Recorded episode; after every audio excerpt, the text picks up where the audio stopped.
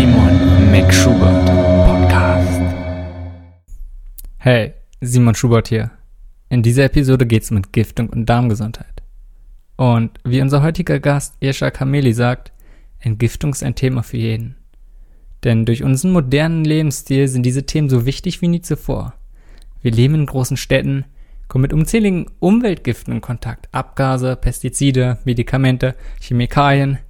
Unser Körper ist damit allein völlig überfordert. Schlimmer, wir unterstützen ihn dabei gar nicht. Doch das ist genau das, was wir tun sollten, selber aktiv werden. Entgiftung begrenzt sich jedoch nicht nur auf die körperlichen Aspekte. Wir sollten genauso emotional entgiften. Entgiftung sollte also die körperlichen wie auch die geistigen Aspekte mit einbeziehen.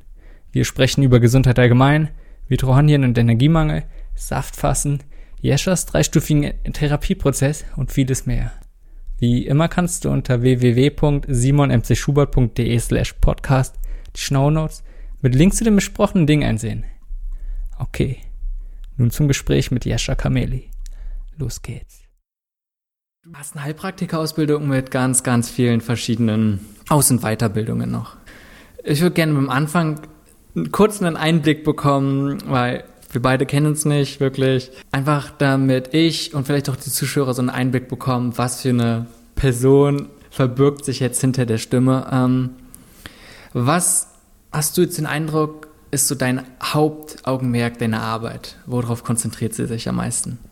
Ja, das ist, ähm, ja, das ist eine schöne Frage, weil diese Frage eigentlich beschäftige ich mich jeden Tag, weil mich interessiert sehr viele Sachen und ähm, wie wir uns vorher gesprochen am Anfang, dann hast du gesagt, das gefällt dir, dass ich so viele Sachen mache und das merke ich, das ist auch meine, meine Charakter, dass ich wirklich mag sehr viele Sachen. Ich mag auch in viele verschiedene Formen zu arbeiten.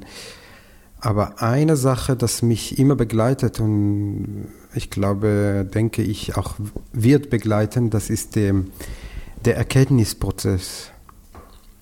Das ist die meisten, das mich fasziniert. Das ist der meditative oder ich weiß nicht, wie man das benennen kann, weil kann man das benennen in viele Begriffen und Worten und aber das ist das Hauptsache zu erkennen, zu forschen, wahrnehmen. Ich, ich benutze sehr gerne die Wort Wahrnehmung, mhm. weil in der Wort Wahrnehmung ist der Wahrheit drin. Das heißt, wenn ich wirklich wahrnehme, dann bin ich schon in der Wahrheit. Was finde ich schon fasziniert, weil ich muss das Wort einfach nicht wirklich in Realität bringen, dann bin ich drin. Und das ist ähm, eigentlich die, die, Schwerpunkt und die Mittelpunkt. Und ich denke, das ist auch der Punkt des wirkliche Heilung, wenn ich in der Wahrnehmung komme. Ja, ich finde es interessant. Oh, und das wäre jetzt schon alleine, was du sagst. Ähm, könnte man eine ganze Podcast-Episode nur darüber sprechen. Definitiv. Weil es definitiv ein Thema ist, was ja, wo man stundenlang philosophieren kann. Darum will ich gar nicht dazu sagen und einsteigen. Ähm, wenn du jetzt über die Jahre hinweg, die du jetzt schon den Erkenntnisprozess durchlebst, was wird im Alter mit der Zeit dir immer wichtiger? Wow. Ähm, was ist wichtigst? Das ist eine gute Frage. Du fragst immer sehr gute Fragen. Ähm, ich denke, was ist der Wichtigste? Das ist wirklich immer wieder zu fokussieren. Was will ich wirklich? Was ist meine Aufgabe? Also für mich ist ähm, in das Konzept, ist dann insgesamte Konzept das Berufung oder der Sinn ist das Höchste. Und dann natürlich versuche ich auch selber immer wieder zu fragen, wo stehe ich in diesem Konzept, das ich der andere versuche beizubringen. Muss ich auch üben, dran zu bleiben. Und der Berufung, weil das ist so auch ein schönes Wort mit Ruf und der innere Ruf, dann frage ich mich immer wieder, was ist eigentlich wirklich mein Ruf? Und ich denke, das ist, also wenn man jung ist, dann hört man viele Stimmen und viele verschiedene Richtungen und ähm, das gehört auch dazu in der Biografie, dass man versucht, alles Mögliche und sich selbst zu entdecken. Und mit der Zeit, also ich bin 43 merke ich, der Ruf wird immer klarer oder reduzierter.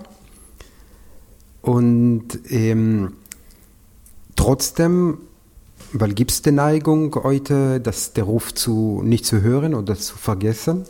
Und das ist eine alltägliche Übung. Und ich denke, das ist die, das, wo ich merke, das ist anderes als früher, dass ich immer versuche, fokussieren auf das Ruf. Ja, ich denke, es ist extrem wichtig. Ja. Ähm, kann man nicht zu früh beginnen, ständig sich solche Fragen zu stellen. Und hoffentlich wird es dann auch mit der Zeit, dass es einem selber klarer wird, wenn es dann klappt. Ich Ja. denke, das sollte irgendwie jeder ähm, erreichen. Das ist eine schöne Sache. Es sind jetzt einfach ein paar kurze Fragen und Ja. du hast schon gemerkt, welche, die sehr, sehr tief sein können. Darum, es muss gar keine lange Antwort sein, einfach damit man so einen Einblick bekommt, vor allem ich, wie du so ein bisschen tickst. Okay. Wenn du etwas an dir ändern könntest, was wäre es? Wow. Mhm. Was könnte ich ändern? Ich denke mehr Gelassenheit. Das würde ich, ähm, das ist was ich, das ist mein Thema. Ich glaube, dass ähm, sehr stark in, in den Genen bei mir ist die Thema Existenz. Als ähm, geborener Israeli, jüdische, das ist die ganze Vergangenheit, das merke ich, das ist ein Thema. Okay. Mhm. Und was ist dann deine persönliche Vision? Hast du das? Persönliche Vision ist das mit dem Thema ähm, Wahrnehmung. Ich denke, das ist die, das Thema selber ähm, beschäftige ich einfach selber meditativ, meditiere ich und forsche ich in die, diese Wahrnehmungsprozessen, in der Meditation, in diesem Feld und das einfach weiterzubringen. Also auch weiterbringen im Sinne nicht nur für dich persönlich, sondern auch mit anderen Menschen Genau. und ins Feld, in die Welt, Ja. sag ich mal, weiterzubringen. Ja. Ähm, was sind so wesentliche Werte, ohne jetzt zu tief reinzugehen, und es muss auch nicht die perfekte Antwort zu sein, aber was sind wesentliche Werte, auf denen so deine Handlungen, wo auf Burundi? Ähm, eine große Wert ist die Ganzheitlichkeit. Das immer versuchen, wenn ich eine Handlung oder Da- Gedanke habe, das versuche ich aus alle Aspekten zu versuchen zu integrieren. Äh, eine Wert, das sehr wichtig ist, ähm, das, was kommt, ist der Richtige. Äh, keine zu bewerten, wenn etwas nicht genau so passt, wie ich erwartet habe. Das versuche ich sehr gut zu üben. Ähm und eine, noch eine Wert, das jetzt zu mir kommt, ist, äh, was ähm, sehr dominant ist, einfach die, die Thema Geben und Nehmen, einfach äh, in, das, in das Geben zu sein. Und ähm, auch wenn das gerade nicht ausgeglichen werden, zu geben in der Feld und dann das wird ausgeglichen mit der Zeit. Also einfach das Vertrauen zu haben, dass wenn man was gibt, nicht sofort etwas wieder haben, also keine Erwartung zu haben, dass es sofort wiederkommt, sondern Genau. das Vertrauen, dass es halt Ja. irgendwann in irgendeiner Form. Ja, genau. Okay, wenn du von ganzheitlich sprichst, was du gerade gesagt hast, das finde ich eine gute Überleitung. Was ist deine persönliche Definition von Gesundheit? Ähm, Gesundheit, genau, das Definition von Gesundheit ist eine, eine, eine Verbindung zwischen ähm, subjektive und objektive Gesundheit, ich würde sagen, weil objektive kann man mehr oder weniger messen, das ist auch ein Streitpunkt, ob man das messen kann tatsächlich. Also ich mache sehr viele auch Labordiagnostik in der Praxis und das ist auch immer noch ein Thema, ob das ist überhaupt objektiv. Aber wir lassen das jetzt, das ist ein Thema für sich.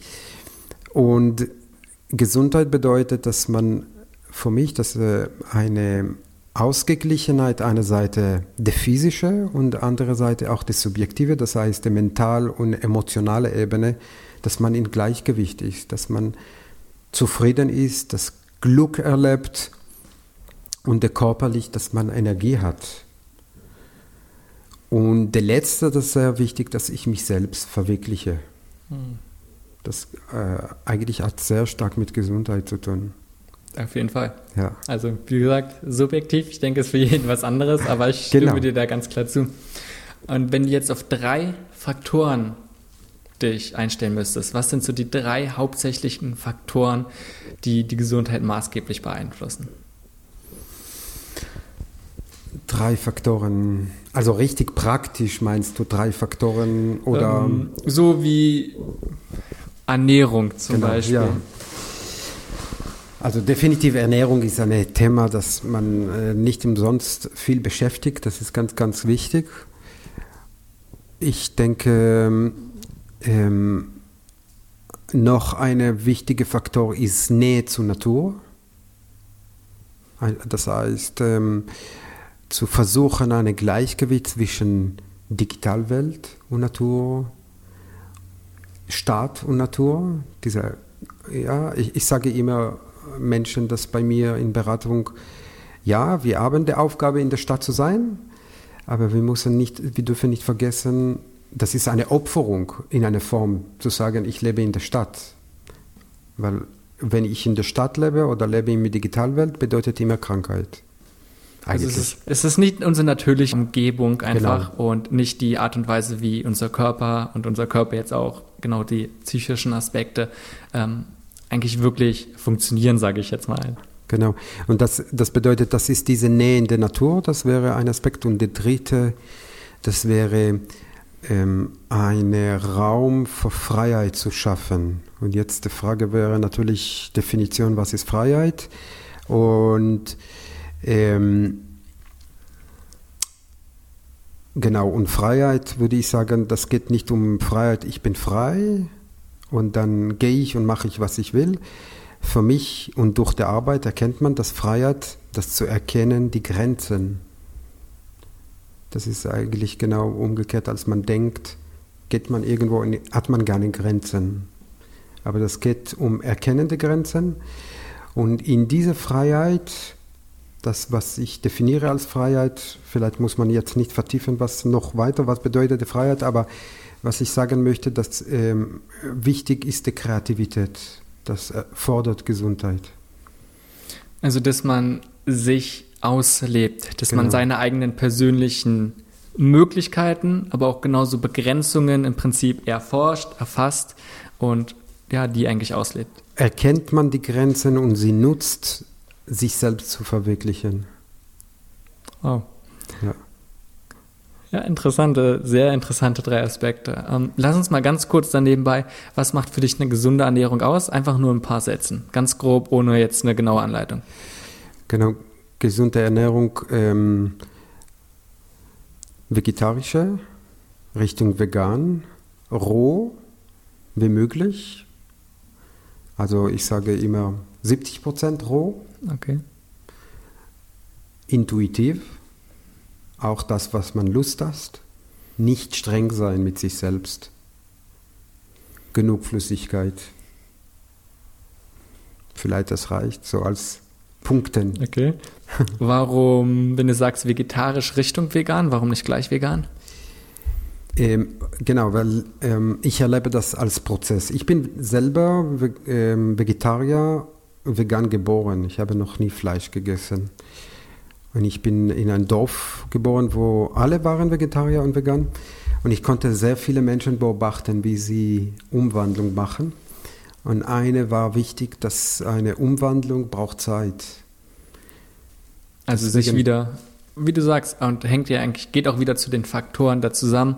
Erstmal natürlich leben, das heißt, sich nicht selbst in irgendwas Bestimmtes reinzwängen, ähm, genauso auch von wegen Freiheit, nicht Freiheit. Geht so ein bisschen in die Richtung für mich, dass man ja sich nicht einfach irgendwelche Sachen, Ernährungsweisen zum Beispiel aufzwängt und dadurch mehr Stress macht. Aber verstehe ich dich richtig, wenn du sagst, das Ziel wäre eventuell schon eine rein vegane Ernährung, aber ohne, ähm, aber man kann sich ruhig Zeit lassen mit dem Prozess und es geht nicht darum, alles perfekt zu machen, sondern ja eher in Balance wieder im Ausgleich genau. zu sein. Das ist auch die, das, was ich erwähnt, die Begriff intuitiv zu sein. Das bedeutet, dass der Körper verlangt nach etwas. Wenn jemand sagt, wow, ich habe total Lust auf Ei, dann würde ich sagen, dann musst du Ei essen und dann gleichzeitig aber forschen, was braucht der Körper, dass er diese Ei braucht. Wenn wir wissen, gut, der Ei ist nicht unbedingt gesund, aber jetzt braucht es Körper die Ei? Lass uns forschen, was können wir tun, dass der Körper das nicht braucht. Das kann sein auch Gewohnheit. Ja, das Gewohnheit, ich kann auch nicht jemanden reißen von seiner Gewohnheit. Er muss reinwachsen. Das wäre der Gesunde. Sonst verschiebe ich seine, seine Abhängigkeit oder Gewohnheit in eine andere Problematik. Er muss reinwachsen in das Umstellung. Das heißt, man sollte von Anfang an, also ich bin auch ganz klar ein Befürworter von der, vom intuitiven Ernährungsgewohnheiten, genauso wie eigentlich das ganze Leben Richtung Sport, Bewegung sollte möglichst genauso sein. Meinst du, das sollte, oder jeder ist in der Lage und sollte sich so zu ernähren? Ähm, was ist, wenn jemand die ganze Zeit zum Beispiel Lust auf, ich sag mal, Fastfood-Sachen hat oder süße Sachen? Meinst du, er sollte trotzdem nachgehen und dann, wie du sagst, in sich horchen, okay, was ist es, warum verlange ich danach? Und das dann probieren im Nachhinein zu ändern? Ja, genau. Das, ich würde, das ist je nachdem, das ist jeder, Mensch in seiner Situation. Wenn jemand äh, in seiner biografischen Situation, er ist labil, ich würde ihm nicht sagen, jetzt hörst du auf mit Zucker essen, weil ich würde seine Strukturen total zerbrechen. Vielleicht durch den Zucker, er rettet sich selbst jetzt. Das gibt ihm Halt. Und ähm, wäre sinnvoll, erst eine Stabilität zu schaffen durch andere Sachen und langsam die Änderung passiert aus sich selbst heraus und zwingt man nicht. Ja? Das, ich kann radikal sein mit meinen Vorstellungen und dann führe ich zu einer radikalen Verwandlung. Und wenn ich die Umwandlung nicht in einen gesunden Rhythmus gebracht, dann muss muss etwas später passieren, dass die Rechnung bezahlt wird. Das heißt, er muss mit, ihm, mit der Aufgabe wieder auseinandersetzen. Hm. Und deswegen besser zu sagen, ey, nehmen wir die Zeit, geben wir die körperliche, die Bedürfnisse. Was los im limbischen System, dass der Körper ähm, oder in der Unterbewusstsein, was der Körper so an, nach Verlangung nach Sus, da müssen wir forschen. Und dann kann sein plötzlich, dass der Körper von sich selbst sagt, jetzt brauche ich das nicht. Also wie immer möglichst eine langsame, kontinuierliche Umstellung, ob es jetzt Ernährung oder an anderen Sachen. Genau. Einfach auch vor dem Hintergrund, ja, von einem ganzheitlichen Aspekt. Das ist nicht nur, oh, Ernährung, was Süßes, Nährstoffe ist und Lust auf Zucker, sondern ganz, ganz viele verschiedene Themen dahinter stecken können. Ja, äh, ein Beispiel, das ist nicht wenig die Thema ähm, Stillen und Essen. Und viele Menschen, das eine Essenprobleme haben mit Sus oder andere Sachen, dass äh, die Problematik oder Teil von der Ursache zu finden in die, in die, äh, die Zeit, wo sie gestillt, eine, eine Konflikten, das dort stattgefunden und jetzt, wenn ich ähm, durch die Ernährung versuche, durch ähm, Ideen das beeinflussen, aber ich habe da noch nicht das Problem wirklich gelöst, weil das Problem liegt dort. Und das wäre sinnvoll, das anzuschauen. Meinst du, solche Sachen kann man alleine bewältigen? Oder klar, es ist sicherlich hilfreich, professionelle Hilfe zu bekommen, aber meinst du, man kann es trotzdem alleine solche Themen angehen? Ja, kann man schon. Ich finde, ist erst sehr einfach oder viel einfacher, als wenn man, wenn man alleine mit jemandem das zu machen, kriegt man sofort eine Spiegelung und das beschleunigt den Prozess. Ich denke schon, das ist eine sehr gute Trainier, äh, Training, zu versuchen, alleine zu machen. Und das ist oft eine große Hilfe, wenn jemand plötzlich daneben steht und äh, hilft, die Sachen zu spiegeln und zu unterstützen. Das ja. hat Manchmal ist sinnvoll zu sagen, ey, ich nehme Hilfe, ich brauche die Aufmerksamkeit, ich brauche die Liebe. Und dann äh, schafft man schnell etwas weg. Und manchmal kann man sagen, okay, ich nehme das als Übung und bleibe mit diesem Thema alleine.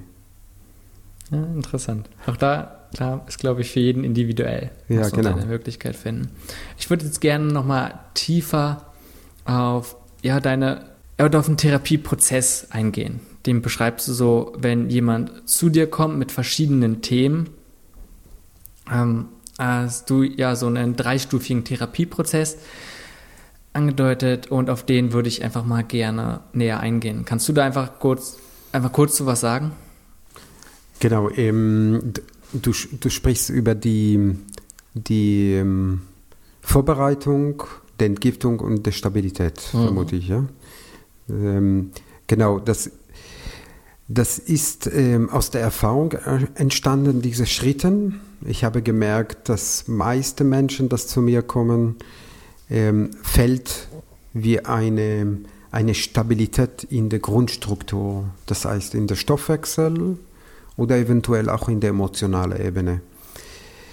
Und sehr viele Menschen, weil ich sehr viel mit Entgiftung arbeite, sehr viele Menschen kommen und sagen, ich will entgiften.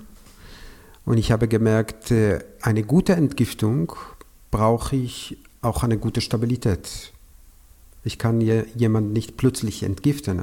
Ich würde auch nicht empfehlen, zu Menschen einfach so zu entgiften.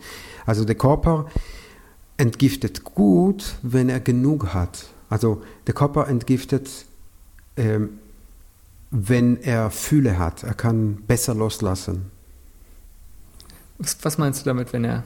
Fühle. Wenn er, wenn er Nährstoffe hat. Hm. Wenn ich entgifte, ah. das bedeutet, das ist, hat immer mit Ausscheidung zu tun. Und Ausscheidung bedeutet, ich scheide äh, Stoffe, das meine Körper nicht braucht. Aber diese Stoffe sind sind Stoffe, das nicht so gerne rausgehen vom Körper, weil sie, ähm, ich würde sagen, sie sind in Mangelzustand. Hm. Ja, wenn, sprechen wir über Schwermetalle. Schwermetalle sind in Mangelzustand, deswegen sind sie giftig. Ein Gift, ihr Grundprinzip ist so, warum sie ist giftig, weil sie ist in Mangelzustand. Sie sucht eine Freunde, aber sie macht das nicht schön. Sie, sie äh, verbindet sich nicht in, in Harmonie, sondern in Disharmonie. Und wenn sie gelangt in den Körper rein, dann sucht sie sofort eine andere Stoffe und binden sich oder Prozesse und sie sind drin in diese, in diese Prozess, aber blockiert den ganzen Prozess. Und jetzt, wenn wir diesen Stoff ausscheiden wollen, dann brauchen wir andere Nährstoffe, spricht man über Antioxidanten zum Beispiel, Vitaminen und äh, Mineralien.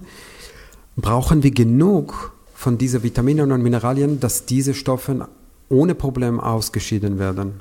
Wie so oft funktioniert der Körper sehr, sehr gut und hat gute Mechanismen, aber wir müssen ihm erstmal irgendwie die Chance dazu geben, dass er auch so funktionieren kann. Ja, genau. Ähm, und die dritte Stufe, hast du ja gesagt, ist dann danach stabilisieren. Ja. Richtig, einfach nur um die nochmal einzugehen. Dann lass uns mal auf die so ein bisschen mehr eingehen. Und du hast ja schon gesagt, die erste ist Vorbereiten. Ähm, erstmal auf körperlicher Ebene, zweite auf emotionaler Ebene. Also wenn jemand jetzt zu dir in die Praxis zum Beispiel kommt, er sagt, er möchte entgiften, was ist so, was du typischerweise dir anguckst oder was man beachten müsste? Also der wichtigste, wenn wir auf, auf die körperliche Stabilität äh, sprechen, ist zu schauen, ob der, der Mensch genug Energie hat. Ich würde sagen, die, die ähm, aus meiner Beobachtung, der höchste Prozess des Körpers, die Zellen, ist Energie zu produzieren. Und Energie da ist, dass die Geist, unsere emotionale und geistige Teil, etwas schöpfen kann. Das heißt, ähm, es ist nichts anderes als ähm, Kraftwerkzellen, das äh, Energie produzieren, dass ich genug Energie habe, um am Morgen aufzustehen und zu sagen, was mache ich damit heute? Etwas, hoffentlich etwas Schönes, etwas Gutes. Und ich würde sagen, dass sehr viele Menschen heute leiden unter Energiemangel. Das gehört zu unserer modernen Welt, dass wir sehr viele Belastung. Und ich versuche einfach das zu erklären, warum das ist so wichtig. Weil wenn der Körper genug Energie produziert, dann eine, natürlich fühlt man sich sofort besser. Zweites, als Nebenwirkung oft viele Beschwerden, dass wir hatten, gehen einfach so weg. Weil der Körper kann anfangen, mit der Energie auch sich selbst zu korrigieren. Und drittes, dann habe ich genug Energie, dass der Körper anfängt, kann anfangen zu entgiften. Okay, klar. Also ich glaube, jeder kann sich vorstellen, dass unser Körper irgendwie Energie braucht. Kann man sich vorstellen. Einfachstes, ein Auto braucht auch irgendeine Form von Fahrstoff, ob es jetzt Benzin oder so ist, damit jede Maschine und ein Auto halt funktionieren kann. Ähnlich, und jetzt ganz einfache Analogie ist auch mit dem Körper. Darum kann ich, denke ich, das kann sich jeder nachvollziehen. Ja. Ähm, ich kann mir jetzt nur vorstellen, viele sagen, okay, ja, Energie nehme ich mit der Nahrung auf und Energie in Form von Kalorien, ne, Maßeinheit mhm. von Energie. Und die meisten Leute sind übergewichtig, also es ist eher nicht so, dass sie zu wenig Energie zu sich nehmen, sondern eher ein Problem, dass man zu viel hat. Ja, das ist ein äh, guter Punkt, weil das stimmt schon, ich nehme Energie von außen, aber das, das ist noch nicht das Problem. Meistens das Problem ist, liegt der, äh, die Resorption der Energie. Also wenn du die Beispiel, dass ähm, Menschen das viel in sich hatten, äh, übergewichtig, dann würde ich sagen, meisten oder ich würde sagen fast alle haben Energiemangel. Und wie kann das sein? Weil sie haben sehr viel. Wenn man sie messen würde von Energie, dann haben sie viel. Das Problem ist, dass die Energie kann, gar nicht kommt in die Zellen rein. Das wird gelagert herum der Zelle. Das ist ein Phänomen unserer Zeit. Wir sammeln Sachen, aber wir benutzen die Energie gar nicht.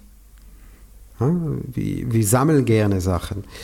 Und dann, aber wir brauchen eigentlich ganz wenig. Aber das ist ein anderes Thema. Jetzt geht es um das, dass ich, ich will eigentlich Energie, aber ich bekomme das nicht. Ja, okay. das ist. Woran liegt es? Das heißt, normalerweise, wir nehmen es ja mit der Nahrung auf und du sagst jetzt mehr oder weniger die Umwandlung und die Bereitstellung, so dass der Körper es nutzen kann, das funktioniert nicht mehr richtig. Dieser Prozess ist gestört.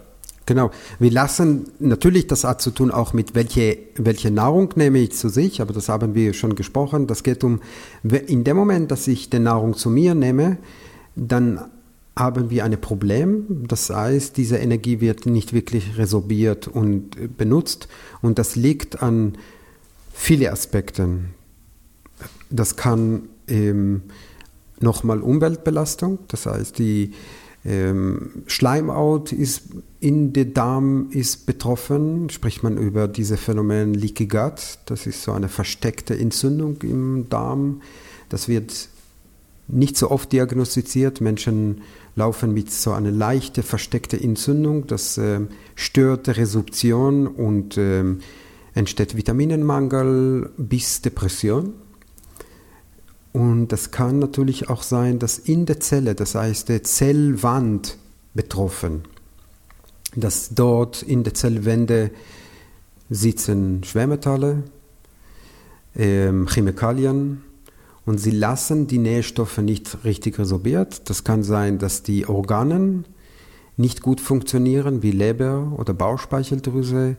Die Nährstoffe werden nicht gut verdaut, bleibt äh, Reste, entsteht Faulis, Prozesse im Darm, das kennt man, kriegt man Blähungen. Nicht nur Blähungen, sondern diese Faulis-Prozesse erzeugen Gasen, sie verteilen sich im System, hat man Konzentrationsstörungen und so weiter. Bis Stress, eine versteckte Krankheit, das ähm, erzeugt auch eine Resorptionsstörung. Wenn ich Stress habe, dann produziere ich äh, Stresshormone. Diese Stresshormone äh, reduzieren den Stoffwechsel. Der Körper automatisch sagt, okay, ich habe Stress, ich muss das bewältigen. Ich habe keine Zeit zu resorbieren. Ich muss jetzt Energie produzieren mit das, was ich habe. Entsteht Laktat, habe ich Übersäuerung und ich habe Resorptionsstörung. Es sind ganz, ganz viele verschiedene Aspekte, genau. die da Einfluss nehmen können. Gut, und wenn wir über Energiemangel sprechen, ist ja ganz begrenzt, wenn wir jetzt ganz in die Zelle reingehen, geht es ja eigentlich wieder um die Mitochondrien, ja. die dann irgendwann eigentlich dafür zuständig sind, ATP, also die Einheit, genau. die Energieeinheit, die irgendwie der Körper nutzt, an, zum Schluss. Und darum geht es, dass wir davon nicht genug ATP eigentlich herstellen können. Ja. Gehst du davon aus, dass die meisten Menschen so einen Mangel haben, vielleicht auch irgendwie eine Dysfunktion der Mitochondrien? Ja, das gibt es auch. Das gibt es ähm, ähm, in verschiedenen Stufen, dass die Mitochondrien selber irgendwann nicht mehr die ATP produzieren können. Das kennt man ähm, sehr oft bei ähm, chronische massive Erkrankungen, dass äh, irgendwann die Mitochondrien nicht mehr Energie produzieren. Das gibt es auch Störungen. Das, ähm, das kennt man in die KPU, das ist so ein Syndrom, wo der Körper verliert immer Nährstoffe durch den Urin und dann wirkt das auch auf die Mitochondrien. Also muss man vorstellen, dass die Mitochondrien, das ist diese Kraftwerkzellen in der Zelle, Organellen, und die Zellen existieren bei jedem Organ. Also jeder Organ ist aus Zellen gebaut. Wir sprechen jetzt nicht über eine generalisierte, eine, eine spezifische Stoffwechselprozesse irgendwo im Leber oder im Auge oder im Zahn, sondern das ähm, trifft jede Zelle. Und ich denke, das ist die, die Unterschied von Erkrankungen, das wir kennen, als ich Allpraktiker studiert vor 15, 20 Jahren, dann hat man über so Störungen in die Organen gesprochen. Und jetzt sprechen wir über die generalisierte, die Grundlage überhaupt von Energieproduktionsmöglichkeit. Und wenn die Zellen bzw. Mitochondrien keine Energie produzieren können, dann versucht der Körper, er sucht einen anderen Weg, wie er trotzdem Energie produzieren kann. Und ähm, entst dann entsteht Laktat. Das kennt man bei Sportlern. Wenn, wenn, das ist eigentlich die Kunst bei Sport zu finden, die Grenze, wo anfängt der Körper Laktat zu produzieren und wie man diese, diese Amplitude, Amplitude diesen ähm, ähm, Bereich erweitert, dass der Körper immer mehr ATP produzieren kann und kein Laktat, weil Laktat ähm, ist eine Säure und äh, erzeugt Störungen. Aber gibt es Menschen heute, dass sie mit chronischen Erkrankungen kommen und sie müssen sich nicht viel bewegen und sie produzieren schon Laktat? Also einfach ein anderer Energiebereitstellungsprozess, ne? wenn es in, den Mitochondrien aerob mit Sauerstoff ist, anaerob halt ohne die. Und ohne jetzt zu tief dazu reinzugehen, dann lass uns mal einen Schritt zurückgehen und sagen, das gehört also, oder diesen Bereich guckst du dir an als erstes zur Stärkung des Körpers auf der körperlichen Ebene. Was wären dann so Maßnahmen, wenn du sagst, zur Vorbereitung einer Entgiftung? Um genau diese Aspekte, die vielleicht viele Leute betrifft, ähm, zu korrigieren oder ja, auf jeden Fall dagegen Maßnahmen zu entwickeln, dass der Körper halt sich selber mit genug Energie versorgen kann. Ich teile das in, in eine Form von Pyramide. Das, ähm, das heißt, die grundlegende die Basis ist die Versorgung der Zellen oder beziehungsweise der physische, nenne ich das, diese Ebene, der physische Ebene. Das bedeutet, in dieser Energieproduktion, in diesem Zitratzyklus nennt man das, braucht der Körper bestimmte Nährstoffe. Wir können damit da ist, ähm, endet ähm, sozusagen die Möglichkeit, wo wir sagen, wir brauchen das. Das würde sich nicht ändern. Das ist, ich sage immer, das ist wie wenn ich eine ausbauen möchte und ich habe super gute Idee, was ich in dieser Haus machen möchte. Ich habe einen guten Architekt. Ich habe auch eine sehr gute Baufirma und leider brauche ich auch Zement und Bauelemente. Ohne diese Bauelemente wird nichts das heißt, das ist ähm, eine grundlegend ähm, Aspekt, das wir brauchen. Und das ist, ähm, hat zu tun mit Vitaminen, Mineralien, Aminosäuren, beziehungsweise nennt man das Mikro- und Makronährstoffe. Wir brauchen diese, diese Stoffe für den Körper, dass er ähm, richtig funktionieren kann. Das wäre der erste Schritt. Das diagnostiziere ich. Und der zweite ist zu schauen, ob tatsächlich das, was ich gebe, wird resorbiert. Okay, was ist, wenn nicht? Nochmal? Was ist, wenn es nicht resorbiert wird, wenn du also misst und okay, ich nehme jetzt, ich denke, das ist ein Problem von vielen Leuten, die vor allem nicht genug Mikronährstoffe aufnehmen oder bestimmte Mikronährstoffe eben nicht. Ähm, und wenn du einfach feststellst, okay, da ist ein Mangel und eventuell können die nicht genug aufgenommen werden, was machst du dann? Ja, das, wenn, ähm, wenn nicht genug Mik Mikro- und Makronährstoffe resorbiert werden, dann müssen wir uns fragen, natürlich, wo ist das Problem? Und dann kommen wir schon nah in der Richtung der Entgiftung. Das ist wie eine Vorstufe und das nenne ich die Stoffwechselprozesse. Das heißt, da ähm, verantwortlich die Stoffwechselorgane äh, wie kann der Körper wirklich die Nährstoffe resorbieren. Das passiert immer noch im Darmbereich und die Magen, der Leber, der Bauchspeicheldrüse, der Darm selber, diese ganze Verdauungssäfte, sie müssen optimal arbeiten. Wenn wir, wenn jemand kommt zu mir, das ähm, 20, 30 Jahre gewohnt, bestimmte Art von, ähm, von Lebensstil zu leben, mit bestimmter Art von Ernährungsart, ähm, ähm, wo seine Organe nicht unbedingt ihre Entfaltung entfalten sollten, wollten, konnten. Und sie waren sehr reduziert. Dann natürlich ähm, könnten sie nicht alles resorbieren, was sie brauchen. Wenn ich äh, irgendwo in ein Fastfood-Restaurant gehe, dann braucht meine Verdauungsorgane nicht so viel arbeiten, um das zu zerfallen, zer, zerbrechen. Und dann entsteht wie eine reduzierte Stoffwechsel. Wenn ich einen Löwenzahn esse, dann braucht meine Leber viel mehr arbeiten erst. Denkt man, oh, das ist äh, eigentlich äh, kontraproduktiv, aber das stimmt nicht, weil dann die Leber entfaltet seine ganze Fähigkeit und das wirkt natürlich auch auf meinen Körper wie so oft ist, dass der Körper nun mal am Widerstand wächst und gerade diesen genau. Widerstand braucht. Mit Bewegung genauso, wenn wir uns nicht bewegen würden, dann. Das ist genau der Begriff. Der Widerstand bringt uns in Wachstum, in, in der Fähigkeit, weiter zu entfalten. Ja, ja. die Sachen müssen Sie benutzen, sonst verlieren wir sie. Ja. Ähm, okay, das heißt, es wäre dann schon auch wieder möglichst eine pflanzenbasierte, vollwertige Ernährung zu haben wo wir dem Körper alles zuführen, was er eigentlich braucht und dann möglichst wieder zu diesem natürlichen Grundzustand zu kommen.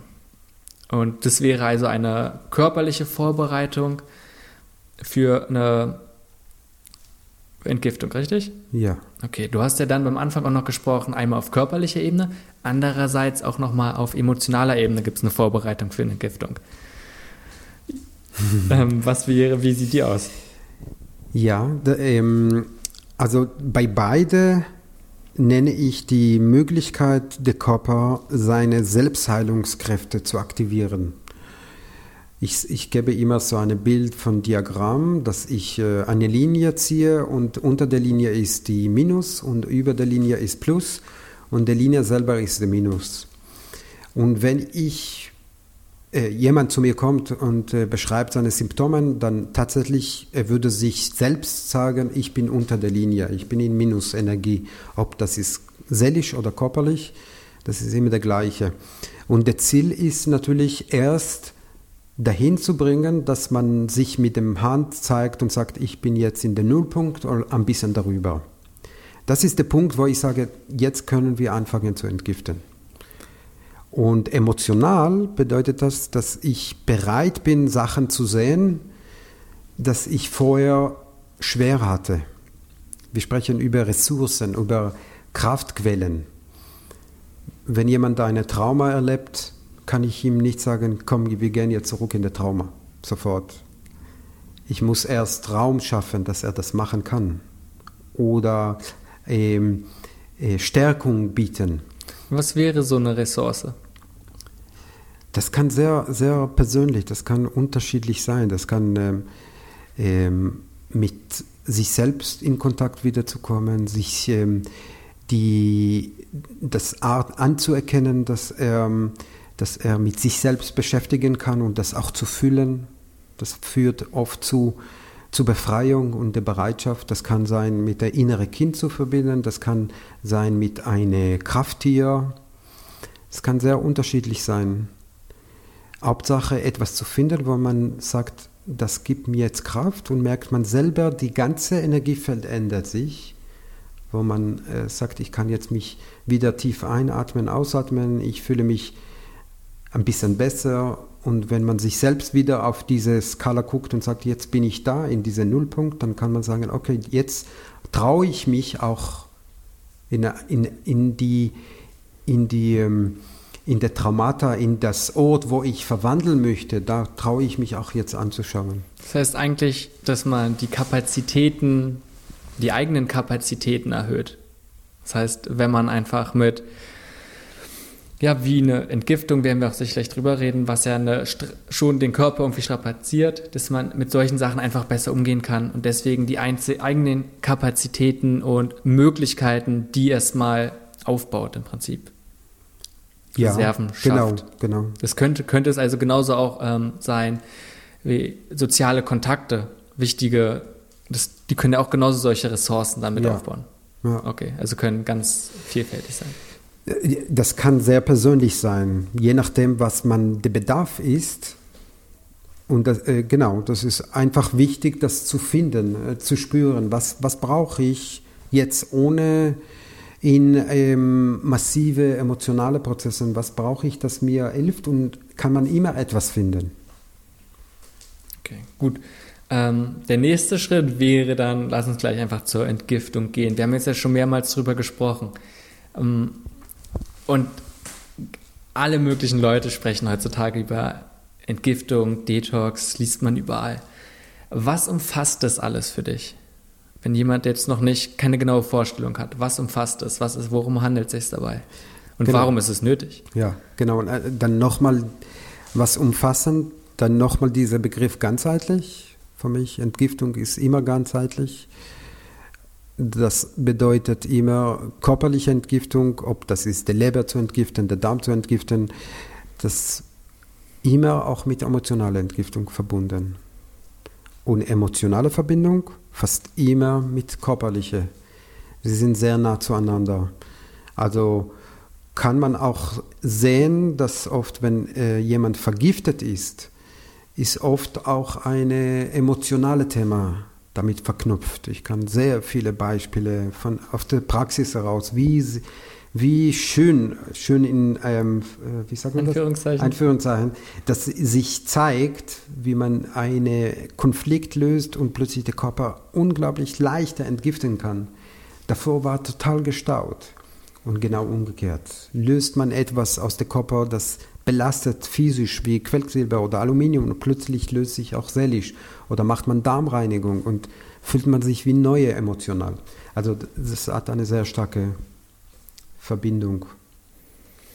Okay, ähm, warum meinst du, du hast jetzt schon gesprochen, es können mehrere Sachen sein, also nötig kann es sein, weil man einerseits innere Konflikte zum Beispiel hat, sicherlich auch Traumata, andererseits hast du jetzt von Schwermetallen und Umweltgiften gesprochen. Also die Ursachen kann, so wie es jetzt anhört, kommt einfach durch unsere Lebensweise ähm, oder einfach, ja, wenn wir leben ganz normal, kommen wir mit Sachen in Kontakt, die unseren Körper, die Art und Weise, wie er funktioniert, stören. Das können einerseits, wie gesagt, Gifte sein im Sinne von Schwermetalle, ähm, Chemikalien, Medikamente, andererseits aber auch auf der rein mentalen Ebene. Richtig? Genau. Typischerweise ist ja, glaube ich, so eine Entgiftungskur. Kannst du dann einfach mal so ein bisschen eine Vorgehensweise, ist sicherlich auch abhängig davon, was man gerade entgiften will, aber was, wenn jetzt sagen, wir sind auf der zweiten Stufe Entgiftung, was ist so eine typischerweise so ein Vorgehen, damit man einfach so einen Einblick dazu bekommt? Also nochmal, das ist sehr individuell. Ähm, die Stufen ist oder beziehungsweise die Gehensweise, ähm, wenn jemand zu mir kommt, dann teste ich ihm mit äh, Muskeltest und schaue, wie der Körper reagiert. Was heißt Muskeltest? Ähm, Gibt es einen Begriff als Kinesiologie? Das ist eine Muskelreaktion, ähm, wo das mit, ähm, also nimmt, nimmt man an, dass der Muskel hat mit dem Stoffwechselprozess ähm, Kontakt und wenn eine Muskel nicht funktioniert durch die Testung, dann kann man Hinweis bekommen, welche Stoffwechselprozesse blockiert ist. Das ist eine faszinierte Test, sehr sinnvoll, sehr effektiv, ähm, aus Erfahrung sehr genau. Da kann man herausfinden, was der Körper auch braucht. Ergänze ich, wenn Bedarf, mit äh, Labordiagnostik, was finde ich auch sehr fasziniert, kann man ähm, ergänzende ähm, ähm, unkon unkonventionelle Diagnostik dazufügen von Nährstoffe, Vollblut, Mineralanalyse, Mitochondrienaktivität, das sehr sinnvoll äh, ist. Und dann baue ich einen Plan, sehe ich, was rausgekommen und einen Plan. Und dieser Plan beruht auf diese Stufen, Stabilität, Entgiftung und dann nochmal Stabilität, das heißt präventiv. ähm, oder beziehungsweise Aufbau, Entgiftung und dann Stabilität. Und dieser Aufbau ähm, ist natürlich, sage ich immer, dieser Plan ist immer erst theoretisch, weil wir wissen nicht, jeder Mensch reagiert ein bisschen anderes, jeder Mensch bringt ein anderes Thema mit sich und jeder Prozess zeigt sich auch ein bisschen anderes als der anderen. Aber praktisch ist sozusagen diese Stufen. Das kann sein, dass wir anfangen mit Aufbau und plötzlich der Körper will doch entgiften. Das merkt man. Er entgiftet und dann muss ich auch den Körper unterstützen. Das heißt, ich reagiere und äh, pass, äh, passe mich ein zu das, was der Körper äh, einfach uns gibt. Okay, das heißt, wenn du diese Diagnostik machst, guckst du, wo, wie sind bestimmte Stoffwechselreaktionen oder gesagt in den Muskel, funktioniert der Körper so, wie er funktionieren sollte oder sind bestimmte, ja, ist ein bestimmter Mangel an bestimmten Nährstoffen und dann probierst du darauf zu, ja, Rückschlüsse zu ziehen, ob irgendwelche ja, Belastungen, irgendwie Sachen gestört sind durch verschiedene Sachen. Genau, und optimal sozusagen das Programm ist so, wenn, wenn wir aufgebaut haben und merken, wie die Energie ist da, das heißt objektiv aus dem Labor oder subjektiv aus der Person selber er sagt, ich fühle mich richtig gut, ich bin über den Nullpunkt, dann können wir anfangen zu entgiften. Und äh, die Entgiftung ist in viele verschiedene Formen, wie wir entgiften. Das gibt es äh, unterschiedliche Verfahren. Okay. Ähm, meinst du, jede Person müsste entgiften? Also ich würde sagen, heute mittlerweile schon. Okay, wieso? Weil wir leben in einer Welt, wo wir mit Kontakt mit äh, Chemikalien, mit Schwermetallen und mit Stress und wir haben alle Belastung davon. Den, na gut, Belastung und dass wir mit Giften in Kontakt kommen, ist ja zum Teil normal. Unser Körper hat ja gerade diese Entgiftungsmöglichkeiten, ne? wie du gesagt hast, die, es ist was ganz Natürliches, ein ganz natürlicher Prozess. Und eher, was du sagst, ist die Lebensumstände momentan, oder was heißt momentan, eben durch Stress oder durch, dass die Belastung so stark ist, dass unser Körper dem eigentlich nicht her wird, dass die Belastung einfach zu groß wird oder wir unseren Körper nicht in die Lage versetzen, dass er richtig entgiften kann. Richtig? Ja, äh, allerdings die, wir nennen das Entgiftungskapazität, die Möglichkeit der Körper zu entgiften und die Vergiftung selber wirkt auf die Entgiftungskapazität. Das heißt, die Entgiftungskapazität automatisch reduziert sich. Ich würde sagen, nicht umsonst, wenn man fragt, wie viel heute Menschen nehmen Medikamente oder wie viele Menschen über 60 anfangen Krankheit äh, zu haben. Das, oder wie viele Menschen kriegen Krebs heute. Das erschreckt man sich, wenn man anfängt damit zu beschäftigen. Und dann muss man sich fragen, warum? Was, was ist los hier? Und dann sieht man, dass eigentlich gibt es so eine, eine Kurve von, wenn man vergleicht vor 200 Jahren und heute, dann gibt es eine massive Kurve, das steigt nach oben mit allen chronischen Erkrankungen. Immer mehr Menschen werden chronisch krank, immer mehr Menschen nehmen Medikamente. Ich spreche nicht über Naturmedikamente, sondern schulmedizinische Medikamente, ob das ist Bluthochdruck oder äh, Herzrhythmusstörung oder Antidepressiva. Und das hat natürlich damit zu tun. Ja, letztendlich sind es halt künstliche und chemische Stoffe, die dann halt auch auf eine andere Weise auf den Stoffwechsel einwirken. Ähm, wie würde eine, Persön eine normale Person, kann die alleine merken, ob sie entgiften müsste oder nicht? Wie kann sich das äußern? Ähm, also würde ich schon sagen, aus dem Grund, was ich vorher benannt habe, dass wir Tendenz fast alle irgendwann leider krank zu sein, würde ich sagen, jede Person sollte etwas für sich machen. Äh, aber wie würde ich merken, das gibt es natürlich ähm, ganz natürliche Zeichen wie leichte Hautprobleme, schlapp. Chronisch vor allem nehme ich an. Was nochmal? Chronisch schlapp nehme ich an. Ist einfach energielos. Genau, das ab und zu merkt man, ist man schlapp, vielleicht Blähungen, vielleicht ähm, kriegt man Bauchschmerzen, leichte äh, Depression. Das bedeutet nicht immer, dass man irgendwo einen Konflikt lösen, nur einen Konflikt lösen musste, sondern vielleicht ähm, der Körper belastet ist, muss man wissen, das äh, ganz gute Beispiel, das Serotonin, wenn, man, wenn ich frage Menschen, wo wird Serotonin produziert, weil meistens sagen im Kopf, ja, aber du sagst nein auch, ja, das wird im Darm. Das wird im Darm umgewandelt aus Tryptophan, und wenn der Darm nicht gut funktioniert, dann haben wir ein Problem und dann wird der Körper reduziertes Serotonin produziert. Und das ist eine der Ausdruck von leichter bis starker Depression. Das hat schon sehr stark zu tun mit unserer Schleimhaut und der Schleimhaut ist fast die erste Organe, das bei Giftstoffen betroffen. Okay, das heißt, alle Leute, die sich regelmäßig nicht gut fühlen oder nicht glücklich sind, könnte ein Anzeichen darauf sein, dass man sich einfach mal entgiften sollte. Ja, würde ich sagen, schon, ja. Okay. Und ich stelle mir jetzt gerade vor, jemand hört es jetzt gerade, sitzt vielleicht im Auto oder sowas und möchte jetzt trotzdem jetzt für sich, du hast jetzt gerade schon gesagt, was so Anzeichen sein könnten. Aber wer sollte jetzt auf jeden Fall losgehen, irgendwo hingehen zum Entgiften? Weißt du, was ich meinte? Ja.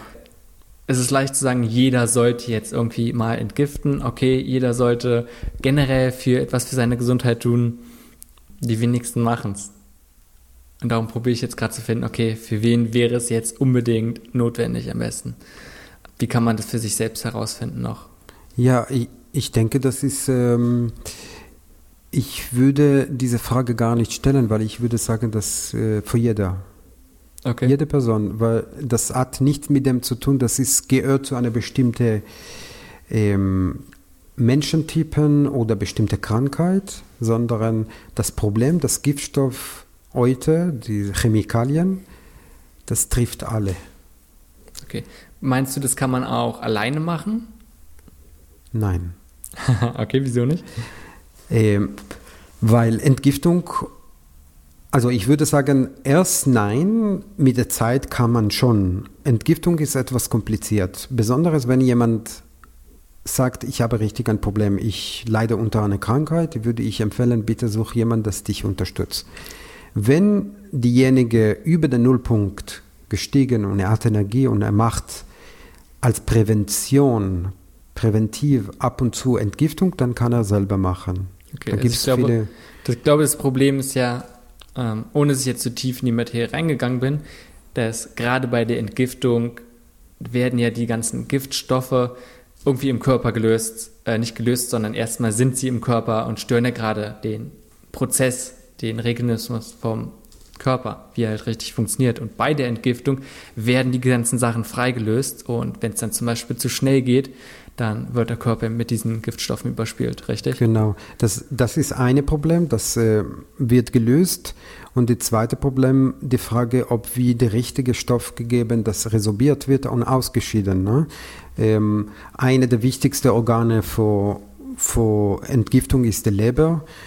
Aber der Leber, weiß man, der Leber, wenn er etwas ausscheidet mit dem Gallensäure als Verdauungssäfte, großer Teil, etwa über 80 Prozent, wird zurückresorbiert in der Leber. Das heißt, auch wenn wir etwas in Prozess in Gang gebracht haben, ähm, bedeutet nicht, dass es wirklich aus der Körper ausgeschieden. Und das müssen wir unbedingt vermeiden, weil sonst kriegt man eine wieder eine Ver Vergiftung in der Körper. Das dann ist das, was du ausscheidest, nimmst du sofort wieder auf. Genau. Und dann oft in diese zweite Runde kommen die schlimmste Schädigung im Körper. Okay, also für Leute, die sowieso chronische Krankheiten haben oder bei denen ja einfach auch viel die chronisch und ständig unter dieser Linie sind, von dem du sagst. Ähm, Verstehe es auf jeden Fall. Mhm. Ähm, und gerade wenn man sich halt damit nicht auskennt, nicht weiß, was man machen soll, ist sowieso ähm, eine Beratung oder eine Supervision mit jemandem, der sich halt Erfahrung daran hat und auskennt, immer gut bei Leuten, die jetzt über der Linie sind und sagen, sie machen vielleicht schon viel für die Gesundheit, ähm, ernähren sich hauptsächlich pflanzlich oder pflanzenbasiert, nehmen vielleicht einen großen Rohkostanteil, sagen, sie achten also auf sehr, sehr viele Punkte und sind vielleicht, haben den Körper schon relativ gestärkt. Was können die machen? Vielleicht nicht mal als Entgiftungskur, aber einfach um den Körper bei der Entgiftung zu helfen. Ja, gibt es ein paar Sachen, dass man äh, immer wieder machen kann, die, die Organen, das mit, dem, mit Entgiftung zu tun, immer wieder zu stärken. Also, aber der erste Schritt ist immer zu achten, dass der Körper genug Energie produziert. Das ist eine. Und immer wieder sich prüfen, habe ich wirklich tatsächlich ähm, ähm, genug Energie. Das gibt dieses Phänomen, das finde ich immer wieder ähm, erstaunlich, dass es immer wieder kommt, dass Menschen, wenn sie zu mir kommen und äh, frage ich, und wie fühlst du dich mit Energie? Er sagt, super gut. Und wenn er liegt auf der Liege und ich teste ihn mit dem Muskel, null Energie. Und dann frage ich ihm, ob er mich verarscht oder sich selbst. Und liegt er da und sage ich, nee, du, du hast keine Energie. Und plötzlich dieserjenige anfängt zu weinen und sagt, stimmt, ich bin total erschöpft. Und viele wissen selber nicht, aus dem Muster heraus. Wir haben ein Phänomen, das ist eine Krankheit, würde ich sagen. Ähm, wir müssen immer produzieren. Mhm. Wir hm. müssen immer tun. Und aus diesem Muster, wir nehmen, sich, wir nehmen uns selber nicht mehr wahr, weil wir müssen immer produzieren. Wir können nicht ruhen und sagen, ich bin jetzt erschöpft. Und das erzeugt eine, eine erzeugt, dass man sich selbst nicht mehr wahrnimmt. Das heißt, das ist ganz wichtig, ehrlich mit sich selbst zu sein. Was man machen kann am Alltag, das ist eine zu sorgen für Energie, zweites in der, viel in der Natur zu sein, viel ähm, ähm, Duft aus dem Wald aufzunehmen, das ist sehr heilend. Viel mit Aromaöle zu beschäftigen, ätherische Öle finde ich eine zauberhafte Heilmittel, mhm.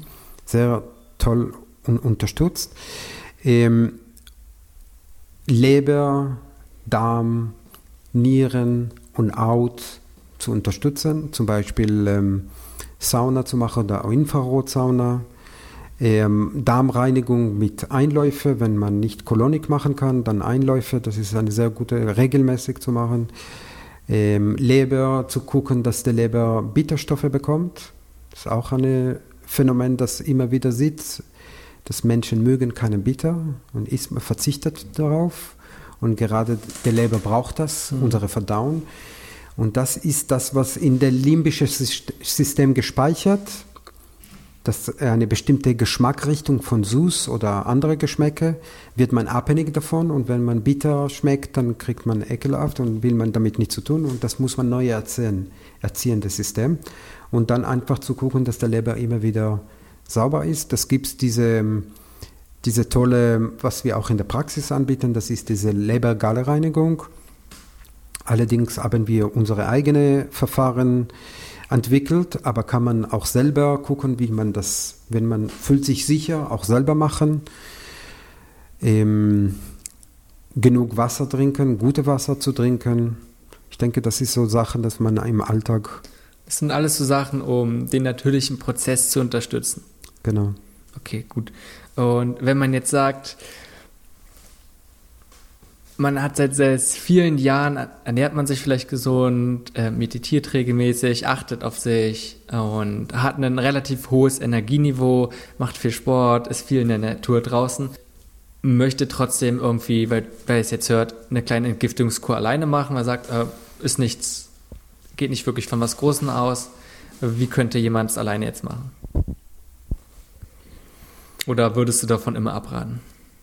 Also wenn, wenn man nicht so sicher, ich würde sagen, immer besser, der erste Mal irgendwo zu, mitzumachen und zu gucken, wie man, wie die andere das Erfahrung hat.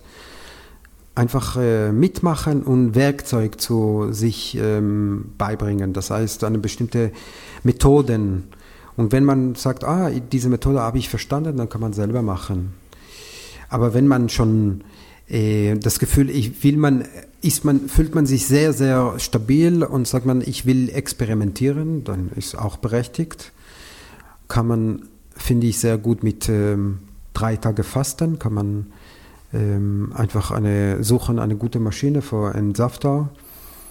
eine Mischung von Karotten, rote Beete, saure Äpfel mit ähm, grüne Zeug, einfach Saft machen und einfach sagen, drei Tage trinke ich nur diese Saft. Also drei Tage Saft fast nur. Genau, wenn man keine Erfahrung mit Fasten, kann man anfangen mit drei Tagen. Das ist eine vielleicht eine erste äh, Kennenlernen, nicht von sich selbst, auch von der Körper, dass er weiß, aha, gibt es etwas Neues? Guck mal, wie das ist für dich. In diesem Prozess muss der Körper auch äh, sich umstellen, das heißt der Zuckerstoffwechsel, die ganze äh, Verdauungssäfte müssen sich umstellen. Sie verstehen, aha, gibt es einen neuen Prozess und dann kann man die zweite Mal vielleicht längere machen. Würdest du immer empfehlen, Saftfasten, also dass man dann selbst sich ja, Säfte und also Nährstoffe noch zuführt oder komplett fasten, dass man nur Wasser und Tee macht. Würdest du es auch empfehlen? Ich würde das auch empfehlen. Ich würde allerdings das empfehlen, wenn man die durch die drei Stufen durchgemacht hat. Das heißt, die Aufbau gemacht, die Entgiftung gemacht und die Prävention gemacht. Und da hat man in die Körperstabilität, dann kann man auf alles verzichten. Und dann kann man auch regelmäßig komplett ja. fasten, was ja auch eine Art von Entgiftung dann ist. Ja, in, ich finde sowieso in jeder Reduzierung gibt es auch die ähm, größere Chance. Also bei, äh, bei unserem Prozess, das geht immer um Reduzierung, um das Wesentliche zu finden. Aber so eine Reduzierung von nichts essen zu sich, außer Wasser, fordert es auch eine große Unter, äh, Grundlage. Sonst, wenn meine Grundlage ist nicht, äh, nicht genug stabil, mhm. dann kann sein, dass ich äh, in Wackel komme. Dann besser erst die Stabilität schaffen und dann kann man mit ihm in die Höhe gehen, sozusagen. Okay. Ich möchte jetzt nochmal kurz auch nochmal ein paar Aspekte von der Entgiftung sagen, weil ganz, äh, oder eingehen, weil ganz klar ist ja ein riesengroßer Punkt, auch die Darmgesundheit hast du ja schon ganz oft angesprochen, Leaky Gut Syndrom hast du ja schon angesprochen. Wenn wir von Darmgesundheit sprechen, wo ist so die Bedeutung davon für uns selbst und vor allem für unsere Gesundheit? Wo ist die Bedeutung davon? Ja, wie, wie bedeutsam ist die Gesundheit in unserem Darm für uns selber und für unsere Gesundheit? Ja, ähm, also der Darm kann man vergleichen, für mich ist wie die Wurzel der Baum. Das ist eigentlich eine Seite der Stabilität, der Baum steht darauf, auch der Resorption. Ohne gesunde Milieu und gesunde Wurzel, dann eigentlich gibt es keine Fruchten. Hm. Und die Fruchten ist unsere Impulse, unsere Berufung, was wir vorher gesprochen haben. Und das ist eine sehr enge eigentlich in einer Form weit weg voneinander, aber eine enge Verbindung. Das ist eigentlich also die Basis für alles und genau. essentiell. Ja. Du hast es schon angesprochen, dass durch verschiedene ja, Aspekte, einerseits durch verschiedene Lebensmittel, die wir uns zu uns nehmen, Umweltgifte, andererseits genauso auch Stress, ob jetzt die Schleimhäute gereizt werden oder generell die ganze Resorption im Darm nicht richtig funktionieren kann. Andererseits kann man genauso wieder Ressourcen schaffen durch zum Beispiel eine gesunde Ernährung mit viel Pflanzen, mit ja, genügend Ballaststoffen, mit genügend Mineralien, um den Körper zu unterstützen und die Darmgesundheit ja, möglichst wieder positiv zu beeinflussen. Was sind so häufige Sachen, womit wir unsere Darmgesundheit gefährden? Also was sind so Sachen, die man möglichst meiden sollte oder auf die man Acht geben sollte? Ich finde, ein sehr gutes Beispiel ist ähm, Kompost. Wenn ich ähm, Sachen in der Kompost, wenn jemand Kompost hat, weiß, wenn man Sachen reinschmeißt und der Kompost nicht gut behandelt, dann stinkt das. Aber wenn man den Kompost ähm, ähm, schafft, so, schafft so einen Raum, wo der Kompost sich gut entwickelt, man deckt die Kompost, gibt man das, was er braucht, dann entsteht wie eine neue Erde. Und diese Erde riecht unglaublich gut. Ist genau umgekehrt. Und in einer Form kann man sagen, der Darm oder der Kompostprozess ist etwas Zukünftiges. Und genauso passiert in der Darm, wenn ich ähm, nicht das gebe, was er braucht, dann entsteht, entsteht eher Faulen, Faulness-Prozess, Fäulnisprozess. Und das liegt an die ähm, Verdauungssäfte, das heißt wir brauchen eine gesunde Verdauungssäfte, dass die Milieu gut resorbieren wird oder verdaut wird. Das heißt, wenn die Leber nicht gut funktioniert, dann haben wir Fäulnis. Auch wenn wir gesund essen, wird das nicht gut verdaut und ähm, nicht gut resorbiert und dann entsteht Fäulnis. Das heißt, um es anders zu sagen, wer Blähungen hat, hat Probleme mit seiner Darmgesundheit. Ja, definitiv. Ja. Gibt es natürlich eine natürliche Prozesse von Blähungen? Das ist ganz normal. Aber gibt es irgendwo die Schwelle, wo man weiß, ist jetzt nicht erträglich mehr? Und, ähm, und dann weiß man, okay, da ist etwas über die Grenze gegangen. Natürlich, die Kunst ist zu finden, bevor man die Grenze durchgegangen, sondern davor für sich etwas zu machen. Das wäre die Verdauungsorgane zu unterstützen, um die Darmgesundheit zu beeinflussen. Und zweites, was sehr äh, schadet der Darm, ist äh, Zucker. Viel zu viel Zucker wirkt auf den Darm negativ. Okay, weil Zucker jetzt auch so ein ganz, was meinst du, Haushaltszucker oder alle Formen von Zucker? Ich würde sagen, erst die, natürlich die, die industrielle Zucker, das ist erst als ähm, nicht nur für den Darm, sondern generell ist ein Giftstoff. Das wirkt auf den ganzen Stoffwechsel ganz schlecht, auf die Zellen. Das ist auch ein Thema für sich.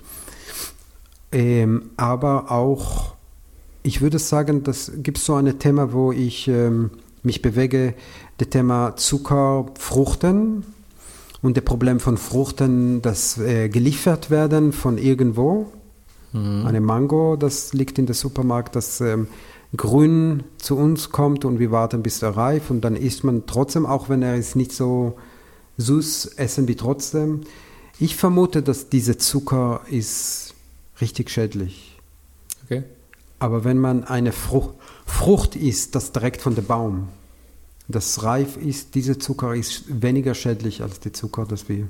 Na gut, ich glaube, es ist auch wieder schwer, dann nur vom Zucker zu sprechen, sondern man muss halt das Ganze sehen, die ganze Frucht, die man halt zu sich nimmt, äh, weil man nimmt ja nicht nur isoliert den Zucker, aber was du sagst, dass es einen Unterschied macht, ob man vom anderen Ende der Welt des Obstes oder irgendwas Regionales und am besten noch Saisonales ist, das das ganz klar ein Unterschied ist. Genau, das Problem anfängt, wenn ich versuche, ähm, von Zucker, äh, industrielle Zuckersucht zu einer Zuckersucht durch äh, SUS, äh, ähm, Ersatz, natürlicher Ersatz, dann habe ich eigentlich nicht viel geändert, weil ich viel Zucker ähm, fordere und das wirkt auch nicht gut. Das muss eine Balance finden.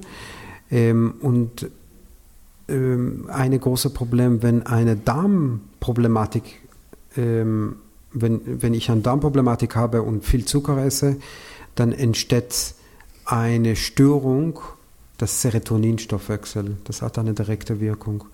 Das heißt, manchmal ist sinnvoll, eine Phase überhaupt auf SUS zu verzichten, wenn man über ähm, Entgiftung der Darm denkt oder ähm, Aufbau der Darm, dann sinnvoll wäre eine, eine Phase, überhaupt keine Zucker zu essen, auch keine Fruchten.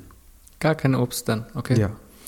Gut, weil von meinem Verständnis ist ja ein ganz, ganz großes Thema, gerade wenn wir über Darmgesundheit sprechen, ist nun mal die Bakterien, unser Mikrobiom, ähm, was ja wesentlich ja, dafür zuständig ist, einen ganz, ganz großen Teil an, davon ausmacht, von unserem Darm und davon der Funktionalität in unserem Darm.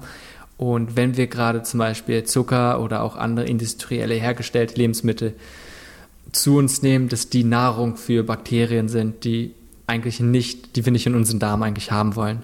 Und darum sollten wir Lebensmittel zu uns führen, meistens eben pflanzenbasiert oder hauptsächlich und eben darum auch verschiedene Ballaststoffe, die dann Nahrung für die richtige Darmbakterien sind.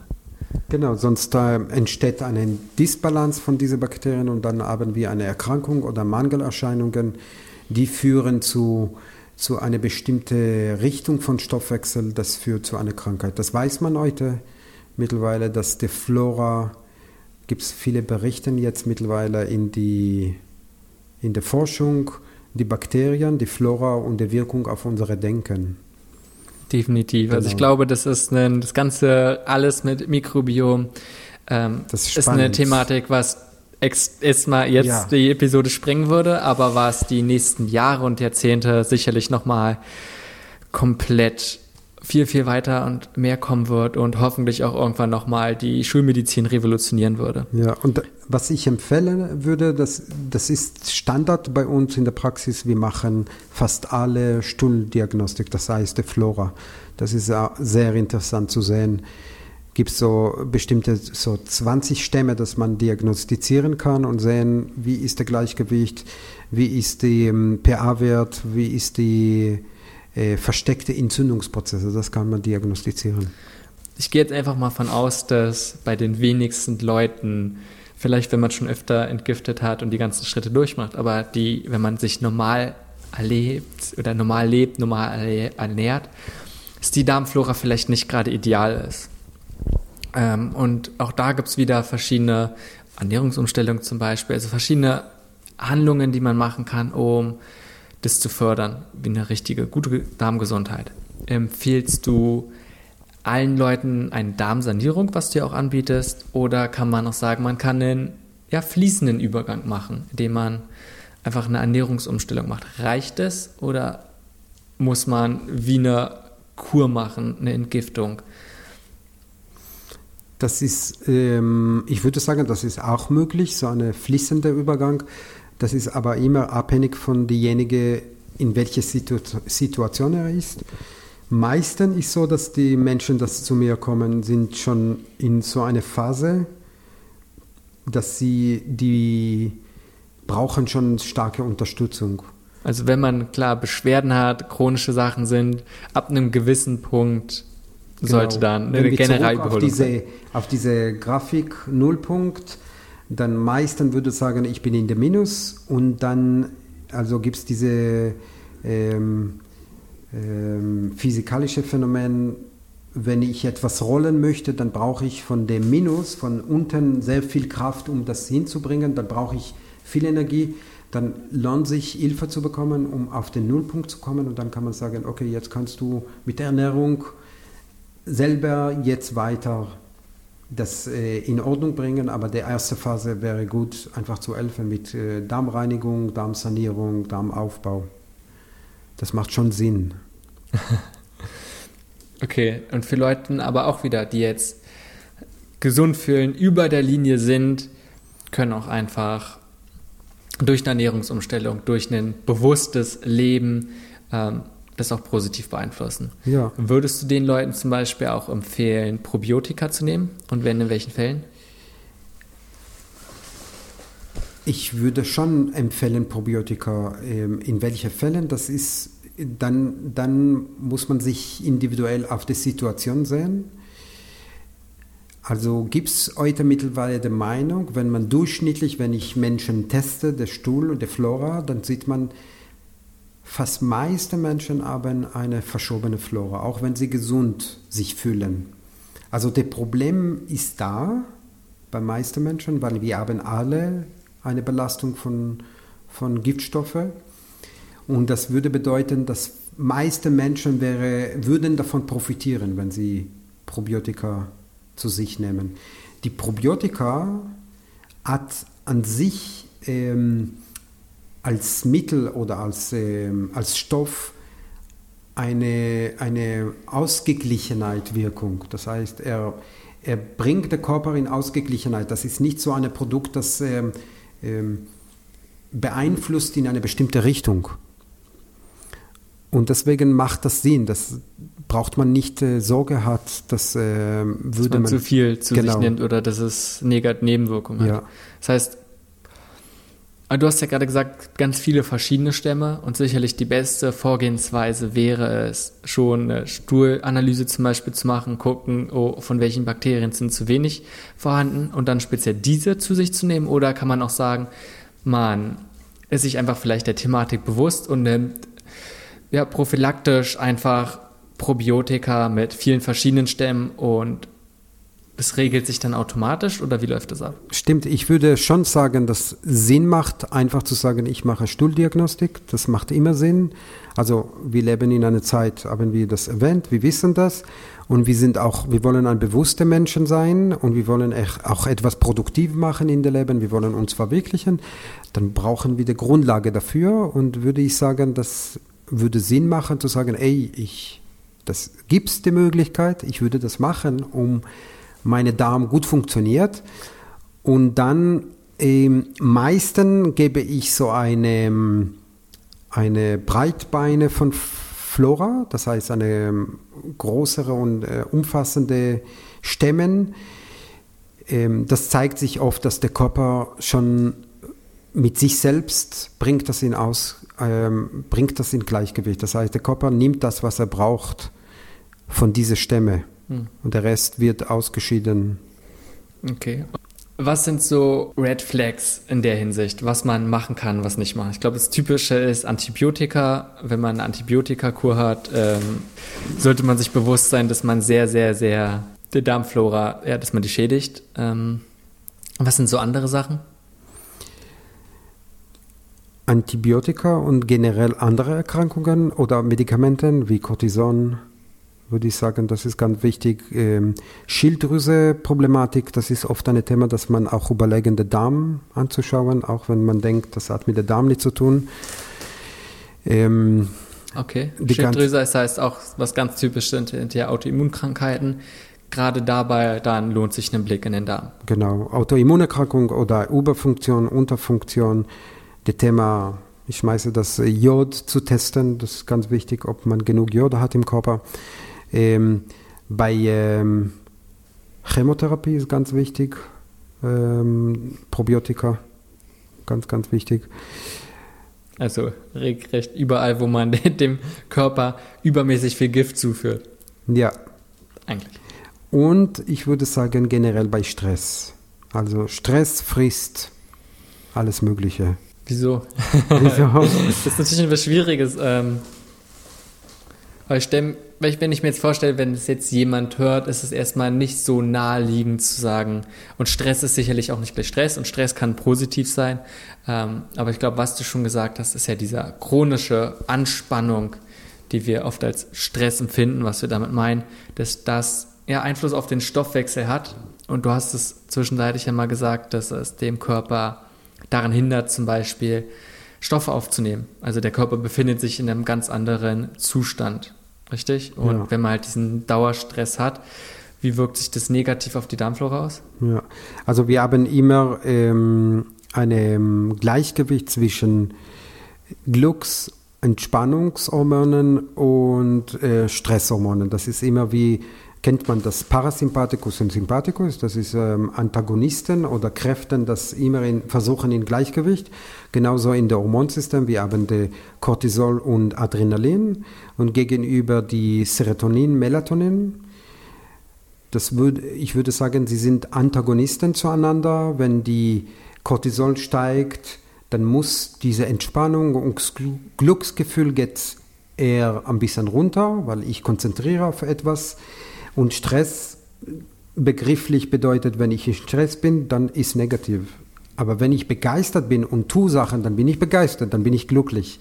Also Stress ist immer Stress. Mhm. Und wenn ich am Morgen aufstehe und der erste, was ich mache, wenn ich meine Augen aufmache, denke über meine Arbeit und alles, was ich machen muss, und habe ich keine Lust darauf und ich bin müde, weil ich nicht gut geschlafen und dann esse ich etwas schnell, weil ich muss etwas abholen und dann so verläuft der Tag.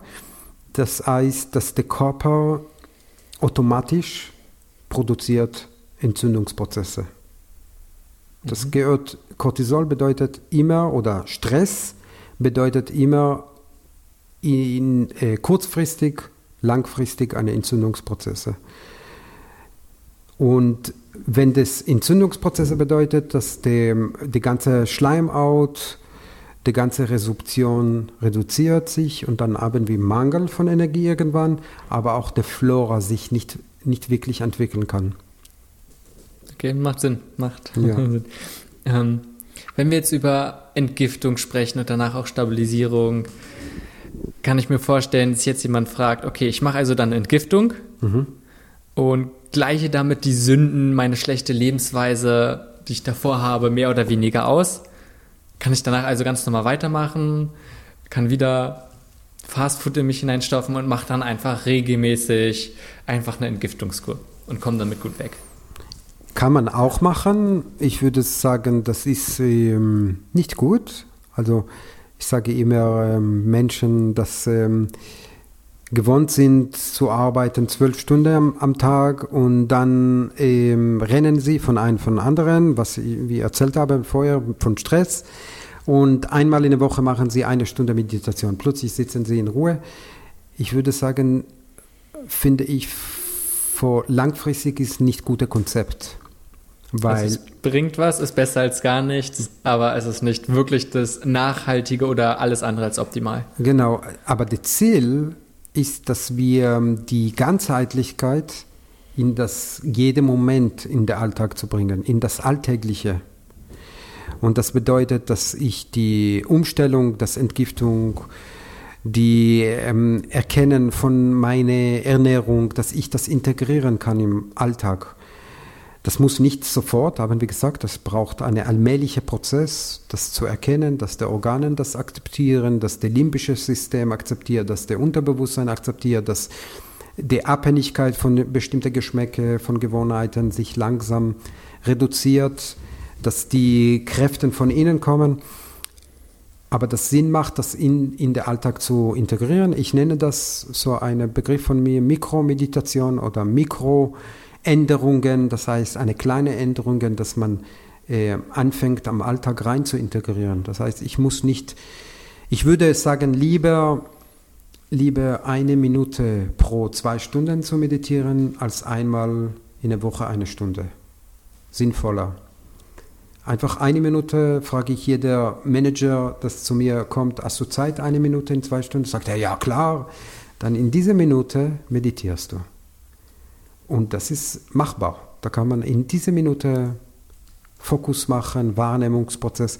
Und wenn man das wiederholt, merkt man, das ist wie das integriert in diese, in diese Rhythmen in den Körper und das beeinflusst das ganze System. So kann man kleine Schritte suchen, in den Alltag rein zu platz Hm. platzieren. Und halt nicht sagen, oh, man muss gleich so groß anfangen, sondern gerade mit diesen kleinen Punkten, dass es dann ja einfach zur Gewohnheit wird und Bestandteil des Ja. Alltages und dauerhaft dann auch ist. Gut, und die dritte Phase ist ja dann auch wieder Stabilisierung und auch Prävention. Es ist ähnlich wie beim Anfang, den Körper stärken oder findet da noch was Besonderes statt? Ja, der, in die Stabilisierung geht mehr in der Richtung, äh, der zukünftigen Richtung. Das ist wirklich auch die Werkzeug zu geben. Also das Ziel in jeder Arbeit, das ich mit jemand mache, ist auch eine eigene Werkzeug zu herzustellen, dass man sich mit sich selbst auch zu Hause weitermachen kann. Okay, was heißt eigentlich Werkzeug herstellen? Ähm, äh, ähm, ähm, ähm, Wissen, Mhm. äh, Methodik zu, ähm, zu lernen, wie ich mit mich selber gesund ernähren, ähm, Maßnahmen für Entgiftung, kleine Maßnahmen, dass man selber nicht, dass man nicht abhängig ist, dass man kann auch viel selber machen. Und Stabilisierung bedeutet auch zu gucken, nach der Entgiftungsphase, was hat der Körper verloren, was müssen wir jetzt nochmal tun, dass der Körper wieder wirklich in Stabilität kommt. Das kann sein, dass diese drei Schritte wiederholen sich. Das heißt, wir machen Aufbau, Entgiftung, Stabilität, wir müssen nochmal Aufbau machen, weil die Entgiftung war sehr massiv. Und das ist wie ein Kreis.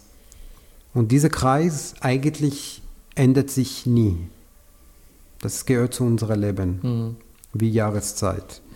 Und das muss man verstehen. Wir haben die Tendenz, heute in der modernen Welt denken, ich habe etwas getan und das war erledigt, jetzt kann ich schließen.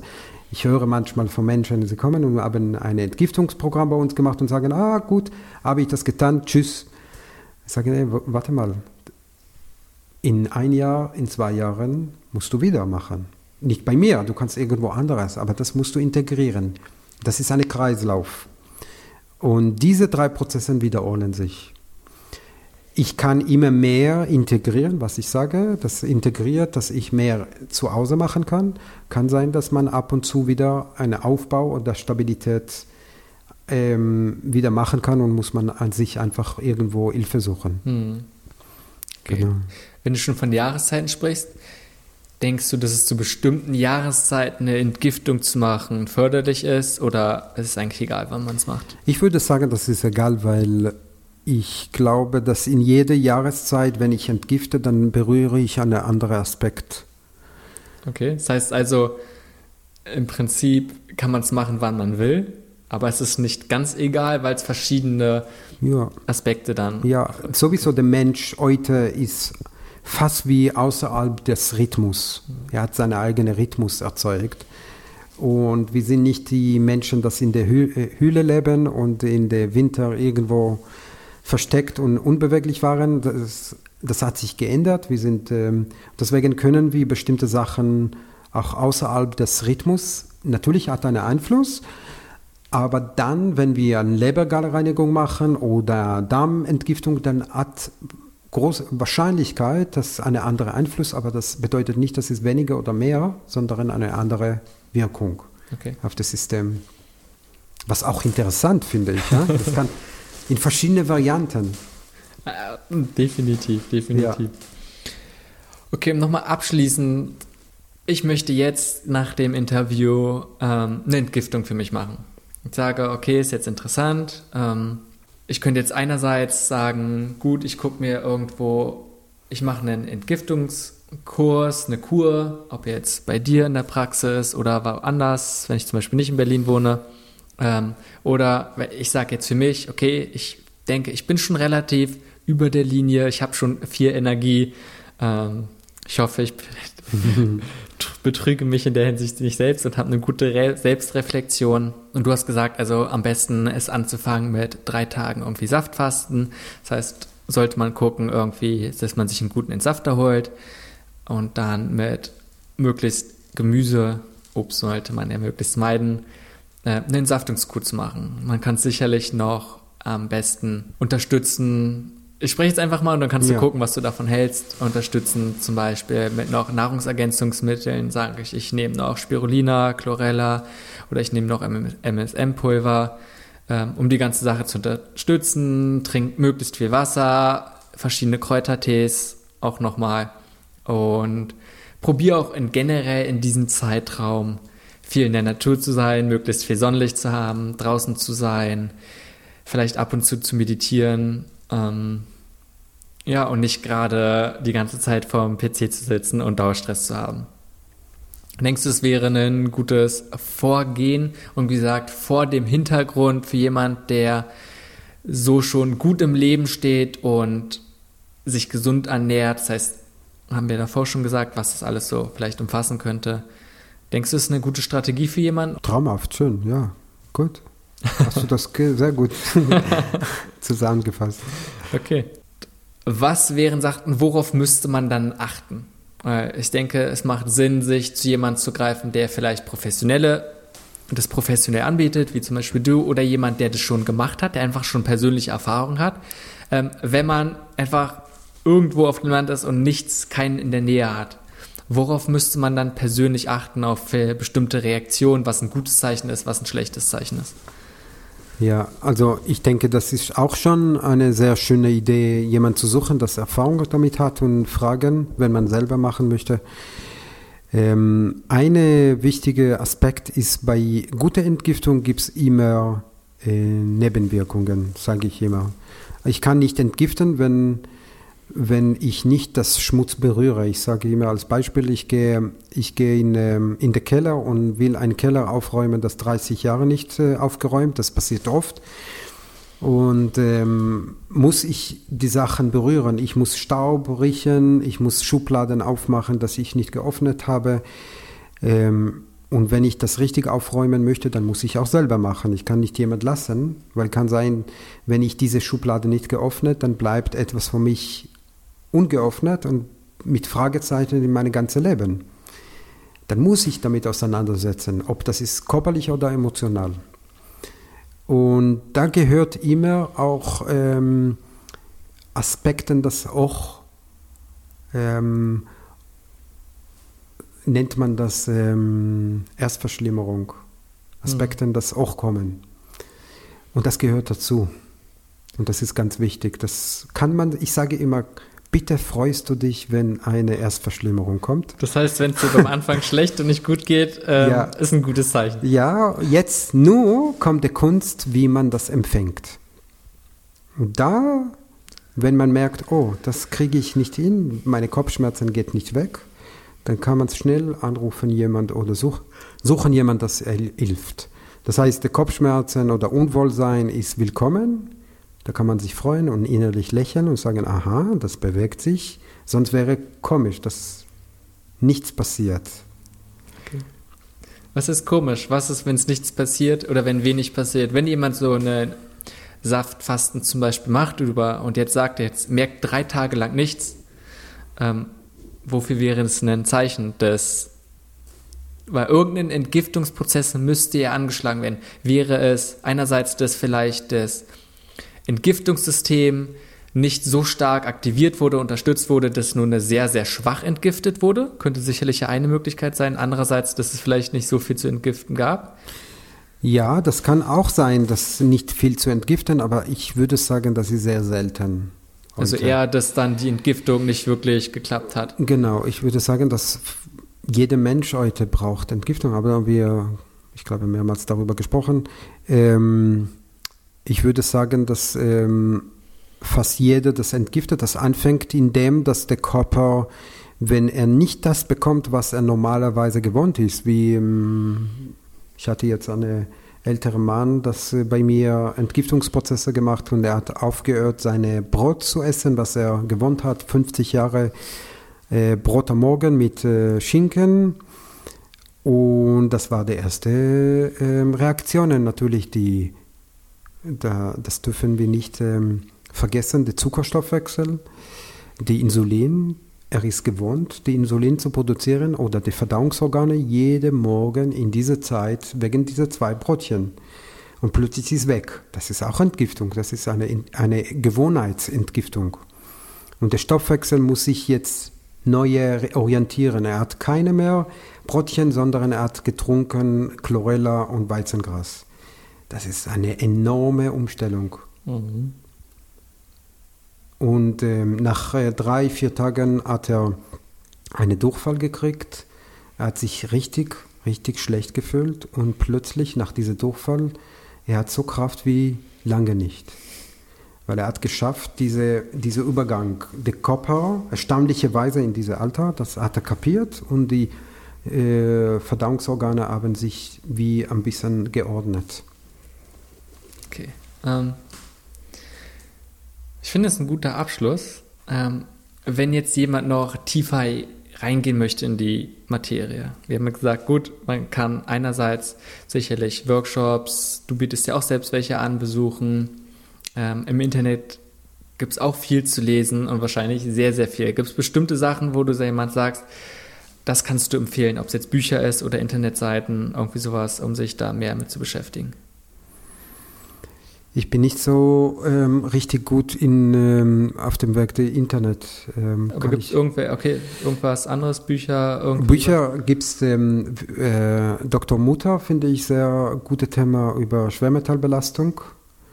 Da ist eine ähm, schon sehr, ich, er hatte ein Buch sehr gut gefasst, viele Themen.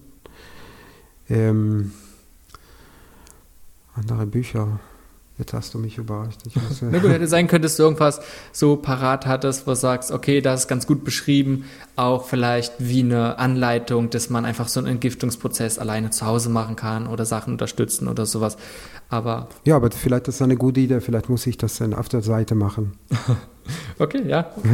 ja, wäre auf jeden Fall praktisch. Ja, genau. Wenn es dann irgendwas ist, kannst du ja nochmal schicken, dann kann ich es auch verlinken. Ansonsten, was ich gesehen habe hier im Eingang bei deiner Praxis von Boris Lauser, äh, Rohkosternährung.